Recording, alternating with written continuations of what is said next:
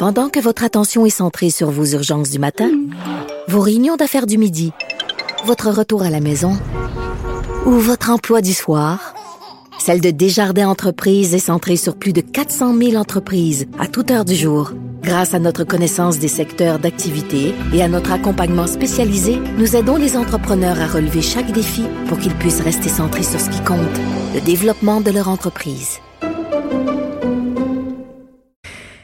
Tout d'abord, euh, hier, entrevue à Tout le monde en parle de la ministre de la Condition féminine, Isabelle Charret, déléguée à l'éducation aussi, et vice-première ministre Geneviève Guilbeault, où on a appris euh, que Geneviève Guilbeault allait devenir chargée euh, du dossier des féminicides. Donc, quand même, annonce majeure. Elle est là, Madame Guilbeault. Geneviève Guilbeault, bonjour. Bonjour, Madame Peterson. Bon, Madame Guilbeault, qui est ministre de la Sécurité publique, euh, évidemment.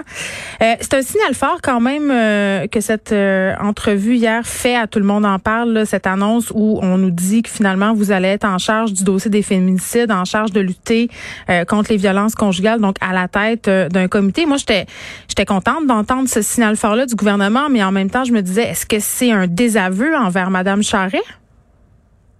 Absolument pas, absolument pas. Ma collègue Isabelle Charret demeure ministre de la Condition féminine. Mm-hmm. Euh, moi, ce que je fais, c'est que je viens euh, piloter finalement les actions du gouvernement en collaboration avec mes collègues qui sont les plus concernés. Évidemment, ma collègue ministre de la, Condition féminine. Il y a aussi mon collègue de la Justice, des Affaires autochtones et délégué à la santé et aux services sociaux qui s'occupent de tous les organismes qui sont très, très importants dans cette question-là.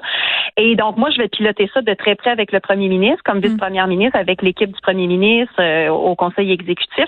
Alors, on voit que, euh, parce qu'avec la situation d'urgence qu'on est en train de vivre, c'était déjà une priorité du gouvernement, la lutte contre la violence envers les femmes, mais mm. avec les sept féminicides des sept dernières semaines, la situation d'urgence qu'on sent liée à la pandémie, liée au confinement, les inquiétudes et tout ça, c'est quelque chose qu'on veut traiter à plus haut niveau. Donc, c'est un peu le signal qu'on envoie en disant au plus haut niveau possible du gouvernement, au mm. ministère du Conseil exécutif et le ministère du Premier ministre, on va piloter la chose, puis on va s'assurer que tout ce qui se fait déjà, parce qu'il y a quand même énormément de choses qui se faisaient déjà, va aller le plus vite possible. Et s'il faut bonifier ou ajouter d'autres actions, d'autres argents aussi, mm. ben on va le faire. C'est la promesse euh, qu'on fait. Mais je veux qu'on en parle euh, des moyens puis des actions là, parce que je dois dire que quand j'ai entendu le ministre Girard au budget jeudi passé dire que si on avait besoin de davantage d'argent, on pouvait être sûr qu'il allait en donner. Euh, bon, c'est sûr que je trouvais que c'était une bonne chose, mais en même temps, je me disais, mais écoutons, on a eu ce comité d'experts euh, au mois de décembre qui a remis des recommandations. On avait des sommes qui avaient été avancées. on le sait qu'on a besoin de plus d'argent. Pourquoi on l'a pas mis tout de suite? Je pense que ça a quand même surpris et déçu bien des gens, ça, Madame Guilbeault. Oui, mais en décembre, on avait déjà annoncé un 180 millions pour un plan contre pour la violence contre qui, est faite aux femmes. Et mm. là-dessus, il y a un 120 millions qui est allé aux maisons d'hébergement. Donc ça, c'était déjà quand même 40% de plus que ce qu'elle recevait avant notre arrivée. Donc c'est pas une idée de faire de la politique, mais c'est pour dire que déjà on avait mis beaucoup beaucoup plus d'argent. Par la suite, effectivement, il y a eu des demandes, il y a eu tout ça. C'est sûr qu'au moment où on boucle le budget, il faut comprendre le budget on le présente en mars, mais toutes mm. les décisions se prennent un, petit peu avant. Il y a eu des discussions et ce montant-là euh, était, était finalement une partie de la solution qu'on propose dans le budget, le 22,5 millions. Mm. Mais dès le jour du dépôt du budget, puis mon collègue a été très clair, mon collègue des finances dans ses entrevues, s'il faut mettre plus d'argent, on va mettre plus d'argent. Ce n'est pas un problème. Et encore vendredi, je parlais avec lui, puis il me confirmait à titre de futur pilote du dossier. Je disais là, euh, c'est sûr que s'il faut mettre plus d'argent, tout ça, il me dit, il n'y a pas de problème. Donc la question n'est mm. pas une question d'argent. C'est sûr qu'avant de donner de l'argent, il faut s'assurer que bon, tout, ça est, bien, est bien structuré, bien fondé, qu'on met l'argent à la bonne place aux bonnes personnes. Mais mm si on pense à l'hébergement ou à d'autres mesures, euh, et au moment si on devra ajouter de l'argent, ce ne sera pas un problème. Moi, je veux qu'on lutte contre la situation d'urgence qu'on a en ce moment et ça passe par le fait de resserrer et peut-être accélérer tout ce qu'il y avait déjà en place par le fait de, oui, ajouter de l'argent et de possiblement annoncer des nouvelles mesures qui vont nous permettre de, qui vont avoir un effet à très, très, très court terme parce que c'est ça qu'on veut. Oui, ben il y a l'argent puis il y a les mesures concrètes aussi. Qu'est-ce qui va être fait concrètement? Est-ce que vous pouvez m'en dire un peu? Il y aura des annonces le moment venu. Je peux pas. Euh, j'ai déjà mon plan de match, moi je vous dirais. Puis je sors toujours d'une rencontre, d'ailleurs, de ma première rencontre avec mes, mes collègues ministres. Il y a aussi mm. deux députés qui travaillent avec nous. Très important de les mentionner, Sylvain Lévesque, Isabelle Lecourt, qui vont avoir un mandat aussi que je trouve euh, très intéressant, qu'on aura l'occasion d'annoncer aussi en temps et lieu. Mais, euh, mais, mais il y a certaines choses qui pour moi sont incontournables. Je parlais des maisons d'hébergement. C'est sûr qu'on va faire quelque chose par rapport à ça. J'ai parlé aussi hier de l'aide aux hommes. Et euh, et il y a une sensibilité de longue date sur la question de l'aide aux hommes par rapport au fait qu'on ne veut pas donner l'impression qu'on cherche à aider les hommes avant de chercher à aider les femmes. Et ça, je pense qu'il faut euh, il faut essayer de dissiper ce malaise-là ou ce tabou-là en disant aider les hommes, c'est sauver les femmes. Fait que moi, ça, c'est un front aussi sur lequel je veux travailler quand je vois qu'il y a des hommes qui prennent la décision de sortir de chez eux en disant je suis plus capable de me mm. gérer, j'ai peur d'être violent ou je le suis déjà, je vais aller demander de l'aide, puis qui font dire on te rappellera quand on a une place. Je trouve que ce sont des bombes à retardement qui reviennent chez eux et qui va écoper ben, on peut penser que ce sera leur femme ou leur famille. Ah oui, Donc, euh, je, je, trouve que les listes d'attente dans des organismes pour hommes violents en ce moment, ça n'a aucun bon sens quand on pense à l'urgence. Il y a des choses aussi sur le front plus de la répression, et les, policiers, justice. Mm-hmm.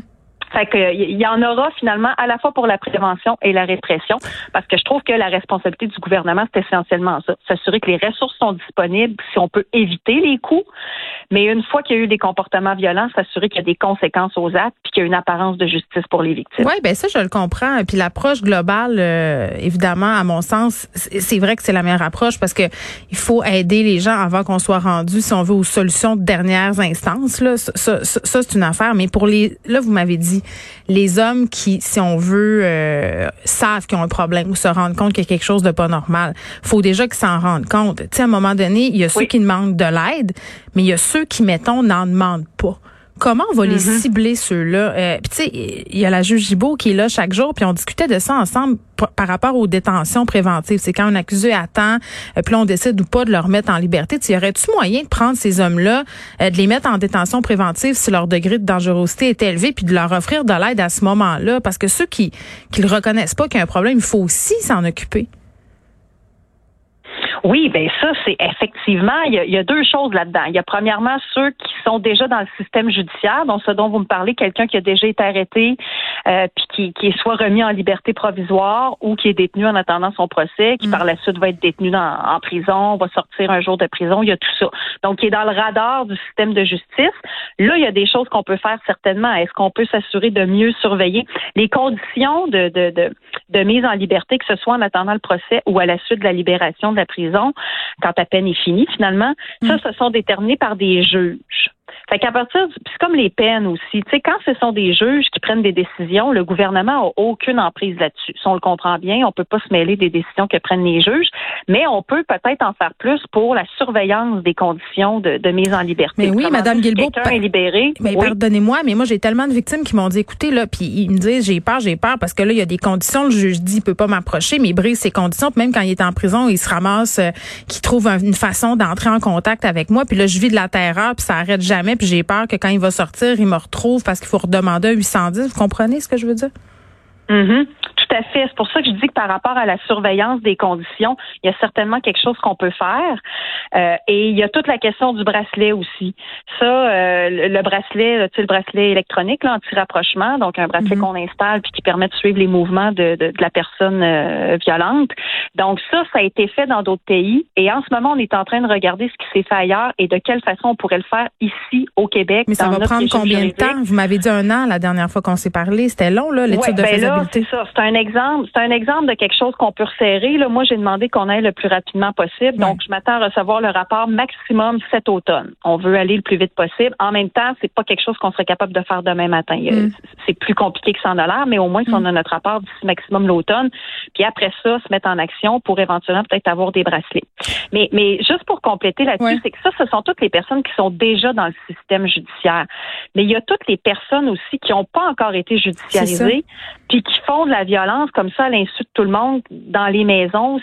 S'il n'y a pas de plainte, s'il y a pas, on le sait pas. Puis c'est pour ça qu'hier aussi, je lançais un, message de responsabilisation collective parce qu'il y a une partie de la lutte que le gouvernement peut pas faire. On on peut pas aller dans chaque maison, nous, contrôler tout ce qui se fait. fait je pense qu'il y a aussi vraiment un, un, rôle à jouer comme chacun chacun, chacune d'entre nous, on doit vraiment refuser individuellement la violence envers les femmes, décider qu'on va tout faire pour que ça cesse ouvrir l'œil, être attentif, faire le premier pas, le premier geste vers une femme, vers un enfant qu'on pense qui est peut-être dans un, mm. foyer violent, aller, euh, tu sais, se mêler littéralement des affaires des autres. C'est pas un problème privé, la violence, c'est un problème social. Se mêler des affaires des autres, euh, tendre la main à une femme, dire je suis là si tu as besoin, viens chez nous, euh, sans jugement, sans confrontation, sans poser de questions, viens chez nous, je vais t'aider, aider la femme peut-être vers les, l'accompagner vers les ressources je pense qu'il y a ça aussi. Puis une espèce de désapprobation sociale aussi.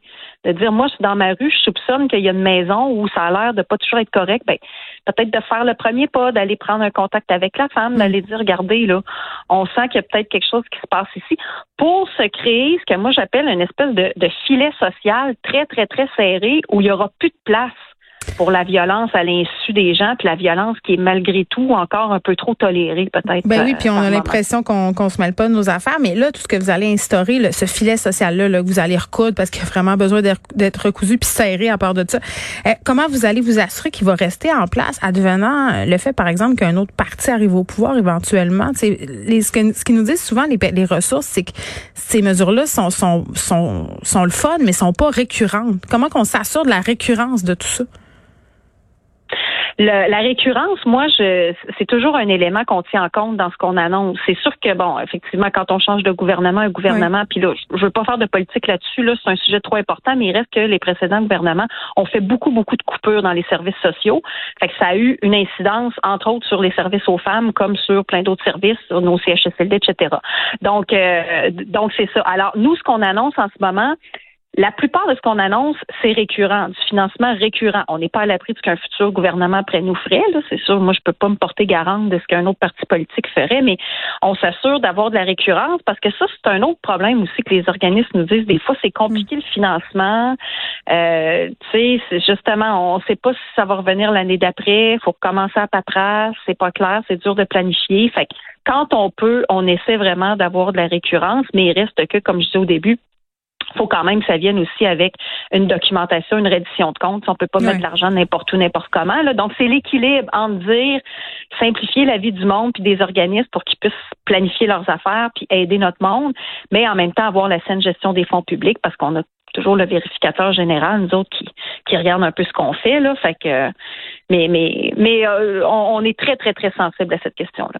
Bon, Madame Guilbeault, euh, vous êtes en retrait parce que le père de vos enfants euh, est en contact avec quelqu'un qui est testé positif à la COVID-19. Où est-ce qu'on en est par rapport à ça? Avez-vous des résultats? Pourrez-vous retourner en présentiel bientôt? Oui, effectivement, il y a eu un contact à son travail avec une personne. Donc, il y a eu un premier test négatif aujourd'hui. Il a fait le, test hier et euh, le résultat négatif aujourd'hui. Mais on me recommande à la santé publique d'attendre un deuxième test euh, négatif. Donc, c'est ce que je vais faire. Alors, je poursuis mon isolement jusqu'à l'obtention d'un deuxième test négatif en tout respect des règles de santé publique. Très bien. On va vous souhaiter bonne chance avec tout ça, Geneviève Guilbeault, qui est vice-première ministre et ministre de la Sécurité publique.